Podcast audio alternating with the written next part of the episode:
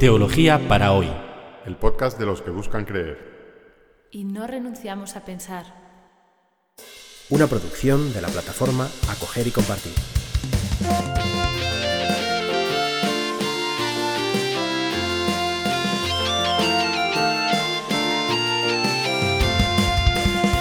Bienvenidos a este ya octavo capítulo del podcast Teología para hoy. Y en este episodio vamos a hablar de qué es el Antiguo Testamento. En el episodio anterior vimos que un gran proyecto de este podcast, o el próximo gran proyecto de este podcast va a ser leer los Evangelios y, como nuestra manera, o la ruta que vamos a tomar para conocer al Dios que se revela a sí mismo en Jesús. Pero antes de entrar en esa, en esa sección de los Evangelios, necesitamos tener una visión general de la Biblia y vamos a dedicar dos episodios al Antiguo Testamento y un episodio, quizás dos, a una introducción al Nuevo Testamento. Así que vamos allá. Antes de nada, recordar algo que casi seguro muchos de ustedes lo saben, y es que eh, la Biblia no es un libro. Aunque normalmente se edite en un único tomo, la Biblia es una biblioteca, una colección de libros. Los 40 en el Antiguo Testamento, cuarenta y tantos, y 27 en el Nuevo Testamento. Y esta colección de libros, que es la Biblia, es uno de los grandes monumentos culturales en la historia de la humanidad. Es un patrimonio de la humanidad. Es un cuerpo de literatura tan importante que ha influido tantísimo en la cultura que ninguna persona de nuestra civilización, al menos de la civilización occidental, puede permitirse el lujo de ignorar.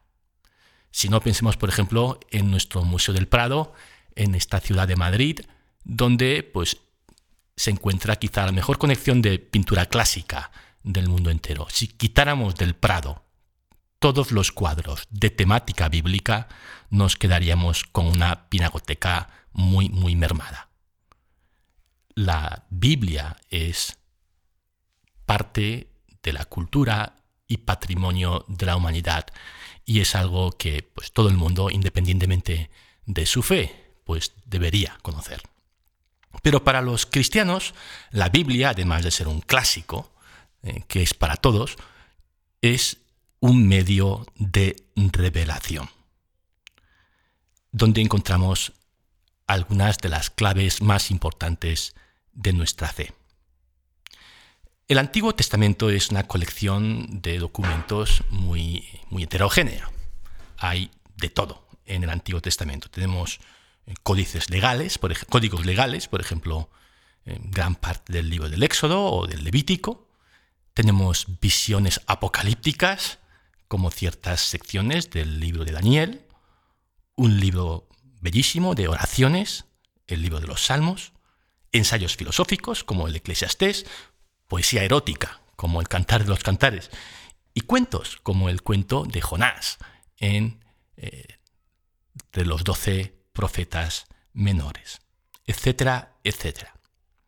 Los libros que conforman el Antiguo Testamento no son obra de un único autor, ni, ha habido un grupo de editores que haya hecho un plan sobre eh, cómo debe articularse unos libros con otros no hay un diseño previo entre los libros del Antiguo Testamento. Pero desde el punto de vista cristiano, el conjunto de los libros del Antiguo Testamento tienen una unidad, una unidad que tiene, eh, que nos deja entrever al Dios que se ha ido revelando a través de los siglos en Israel, también para los judíos.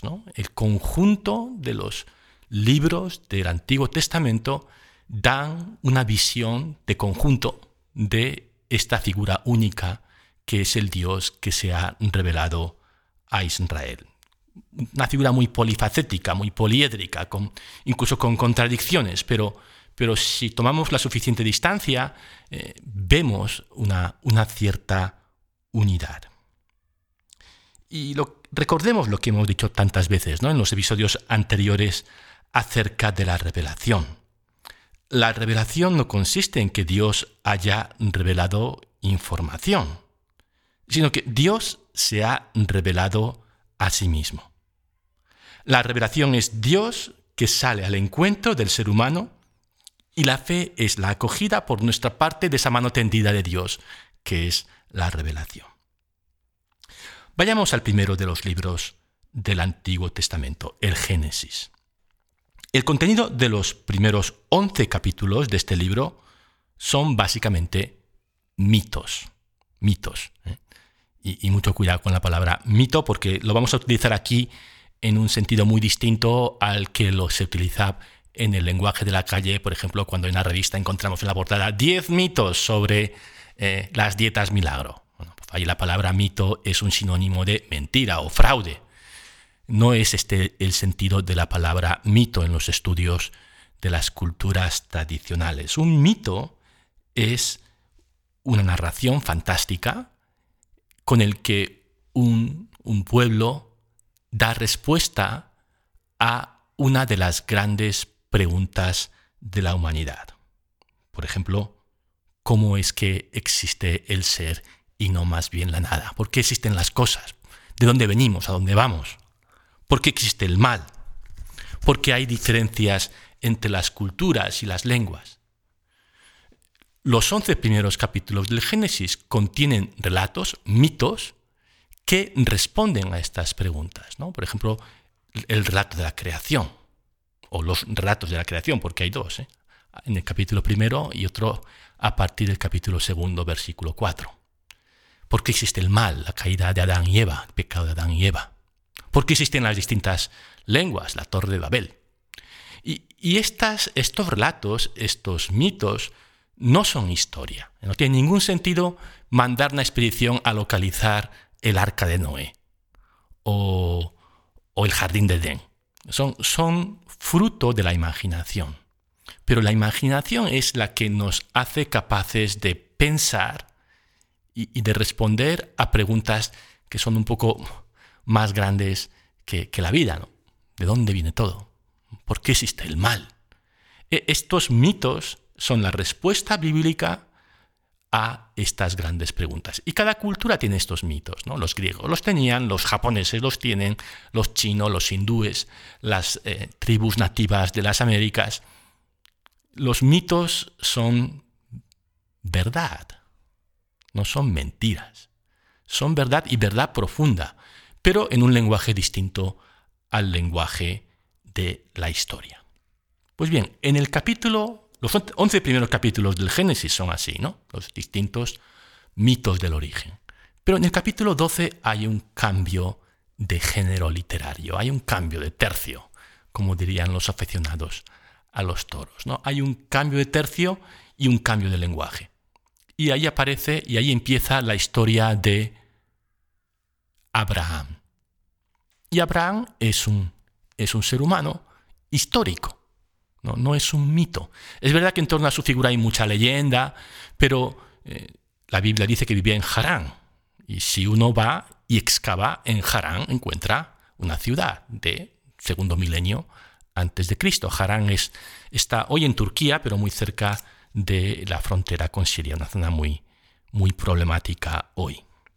Pues bien, el capítulo 12 del libro del Génesis dice que este hombre, casado con una mujer que se llamaba Sara, aunque sin hijos, tuvo una experiencia espiritual. El relato dice que oyó una voz que le dijo, y cito de la Biblia, Sal de tu tierra, de tu patria y de la casa de tu padre, hacia la tierra que te mostraré. Haré de ti una gran nación, te bendeciré, haré famoso tu nombre y serás una bendición. Y Abraham hizo caso a esta voz, le dio la confianza a esta voz. Y, la fe justo es esta confianza arriesgada que hace posible una relación personal con Dios. Y, y de esta manera, según la Biblia, Abraham fue el primer amigo de Dios, el primer creyente, el primero que de tú a tú tuvo esta relación que estamos llamando fe. Pero Abraham sabía muy poco acerca de este Dios. No sabía ni siquiera que esa voz que le hablaba era Dios, así escrito con D mayúscula. En español solemos utilizar la convención de escribir con mayúscula, D mayúscula, Dios, cuando nos referimos al Dios del monoteísmo, al Dios único creador del universo, el Dios trascendente, el que desde fuera del universo creó todo lo que existe, que trasciende y que no se, que no se identifica con ninguna de las cosas que hay en el mundo, sino que lo trasciende. El Dios trascendente, creador único, es el Dios que solemos escribir en español con D mayúscula. En cambio, cuando queremos hablar de los dioses, de las creencias politeístas, solemos escribir Dios con D minúscula. Y estos dioses son muy distintos del Dios con D mayúscula, no solamente porque son muchos, sino porque eh, no están fuera de la realidad, no, no son trascendentes, pertenecen al mundo, están por ahí, dentro del mundo, y no son, no, no hay nadie que haya dado origen a la realidad. La realidad existe desde siempre, no hay un origen, y, pero hay fuerzas misteriosas, hay fuerzas misteriosas en el mundo y esas fuerzas misteriosas reciben el nombre de dioses o, diosas. Y, estos dioses eh, no son todopoderosos, no son creadores, no son únicos, no son trascendentes y ni siquiera son necesariamente moralmente buenos si uno examina a los dioses de la religión grecorromana, que los vamos a ver ¿eh? cuando avancemos en la cultura del Nuevo Testamento, el mundo cultural del Nuevo Testamento, que es el, nuevo cultural, el mundo cultural grecorromano, pues e, en su visión religiosa los dioses pues tenían los mismos vicios, las mismas pasiones, a veces las mismas virtudes, que los seres humanos.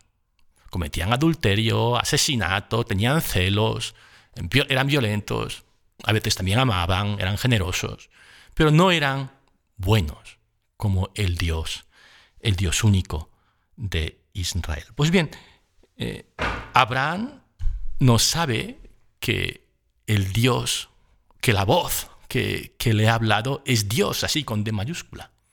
Es una presencia espiritual que le ha dicho, sal de tu tierra y hazte nómada. Y, confía en esa voz sin saber mucho, sin saber casi nada. Abraham no sabe que el Dios, que la voz que le habla es Dios, así con mayúscula. Solo sabe que un ser espiritual le ha contactado, le ha hablado a él, y él ha confiado en su palabra. Como en los inicios de cualquier amistad, funciona sobre todo la intuición. Abraham aún no sabe mucho, pero confía. Por eso, Abraham es llamado con todo derecho el padre de los creyentes. No solamente por el judaísmo y el cristianismo, sino también por el islam. Porque la fe es esa confianza, no, no sobre todo conocimiento. Aunque el conocimiento es importante, saber es importante. Pero no siempre se saben las cosas, todas las cosas importantes desde el principio, sino que requiere el tiempo de la relación llegar a conocer, incluso, incluso a Dios. Durante la crisis del exilio babilónico, estamos, he un salto como de mil años, ¿eh? siglo VI antes de Cristo, explicaremos qué es el exilio babilónico en el próximo podcast, ¿eh? pero pegamos un fíjense de mí, pegamos un salto de mil años después de Abraham o más y nos plantamos en el siglo VI antes de Cristo. Bueno, pues es durante este periodo cuando los judíos llegan a la convicción de que el Dios que han estado con el que han mantenido una relación durante todo un milenio es el único, que no hay ninguno más. Pero Abraham aún no lo sabe, ni Abraham ni, ni sus descendientes durante mucho, mucho tiempo aún no saben que ese, esa voz es el Dios único, creador del cielo y de la tierra. Solamente una voz les ha contactado y se fían de él. Y, mantienen esta relación en el que van aprendiendo, en el que van encontrándose con este ser misterioso que se revela a sí mismo. Y este es el valor del Antiguo Testamento. Es el testigo privilegiado de esta relación personal entre Dios y un grupo concreto de hombres y mujeres. El Antiguo Testamento no es un depósito de ideas, ni la Biblia es un depósito de ideas fundamentalmente. Algunas de las ideas más importantes de la revelación, es más, eh, tardaron mucho en, aparecer. Por ejemplo, eh, para mí el caso más llamativo es la creencia en la existencia de una vida más allá de la muerte, de que la existencia humana no acaba con la muerte biológica, con la tumba. Esto que nos parece como un ingrediente básico de la religión, bueno, pues está ausente en casi todo el Antiguo Testamento. La idea de que podría haber algo después de la muerte no surge en Israel hasta unos 200 años antes de Cristo. Y de hecho en tiempo de Cristo ahora era un tema, una creencia que algunos creían y otros no. Y está casi ausente de los libros del Antiguo Testamento, excepto de unos pocos. De hecho, la mayor parte de los libros del Antiguo Testamento lo que presume, lo que eh, la visión que tienen es que cuando te mueres se acabó. No hay nada más allá. Si acaso un Hades, una especie de existencia eh, gris, oscura, igual para todos, para los buenos y para los malos. Pues bien, no leemos el Antiguo Testamento como un libro de, verdades inmutables, sino como, el, como ese, ese, diario vivo de una relación entre Dios y, unas personas que pertenecen a unas familias, a un pueblo, que de generación en generación mantienen esta, esta amistad, esta relación con este ser misterioso. Y, y hay momentos brillantes, momentos de idilio y momentos de traición y momentos de reconciliación en esta larguísima relación de siglos en el que van conociendo a este Dios que se revela a sí mismo.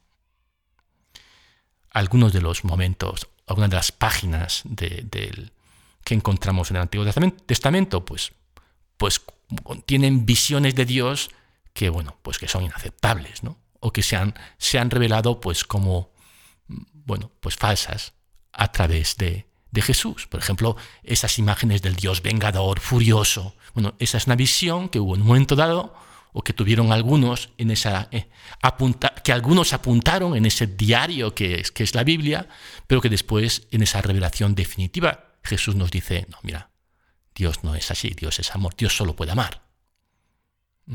Y, pero, pero lo, que, lo, que, valoramos del Antiguo Testamento no es que tenga todas las ideas correctas y ninguna incorrecta, sino que, que es ese, que esa, esa biografía de Dios, es, o mejor dicho, esa biografía, o sea, ese relato de un pueblo, la biografía de un pueblo que va siendo formado en un, en un revelarse de Dios, digámoslo así. Y, y aunque hay cosas que no nos gustan, pues porque son patriarcales o machistas o violentas o, o porque apoyan la esclavitud o el racismo, lo que nos vale no, es, no son las ideas, que, que muchas de ellas pues hay que filtrarlas, sino lo que nos vale es que bueno, nuestros antepasados en la fe, a pesar de lo, brutos, de lo brutos que eran a veces, de lo equivocados que llegaron a estar en algunos momentos, no fueron dejados de la mano de Dios.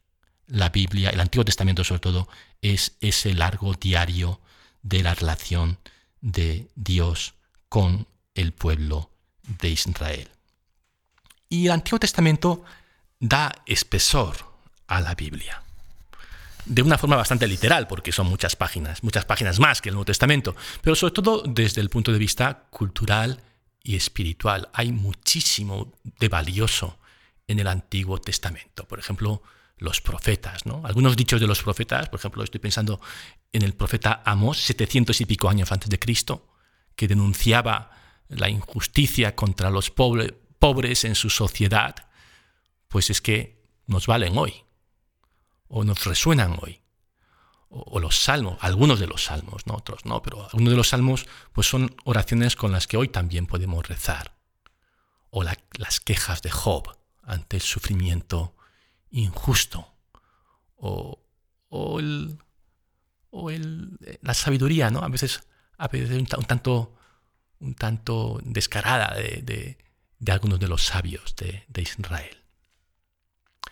Así que sí, merece la pena, no lo vamos a hacer ahora con detenimiento, pero merece la pena eh, leer el Antiguo Testamento, por lo menos, por lo menos algunos de los textos más relevantes del Antiguo Testamento, aunque siempre con una actitud crítica, porque no todo lo que hay ahí, aparece ahí como dato, como información, es aceptable hoy. En el momento en que Jesús vino al mundo, Israel ya era un pueblo con una larga historia y una rica tradición cultural y un corpus de libros sagrados, un canon de libros sagrados, que son testimonio de la larga historia de este Dios que se fue revelando a su pueblo. Y para conocer a Jesús, como para conocer a cualquier otro ser humano, necesitamos situarlo en su propio contexto histórico, cultural y espiritual. Y el Antiguo Testamento es imprescindible para entender ese contexto que añade tridimensionalidad a la figura de Jesús. La figura de Jesús es una figura multidimensional, era, era una personalidad rica que no se entiende sin el bagaje de que le aportó la cultura y la religión en la que nació, como no se entiende ningún ser humano. Y como persona genial que fue, dio un paso más allá, trascendió el horizonte de su propia cultura, pero para trascender el horizonte, para entender cómo Jesús trascendió el horizonte de su cultura, hay que entender primero ese horizonte. Y, y ahí también el Antiguo Testamento resulta imprescindible. Vamos a dedicar un episodio más al Antiguo Testamento para hacer un repaso por lo menos de los momentos más importantes de la historia del pueblo de Israel, desde Abraham ¿eh? hasta, hasta Jesús. Y luego nos meteremos ya con una presentación del Nuevo Testamento. Muchas gracias por estar otra semana allí escuchando este podcast. Nos vemos la próxima semana.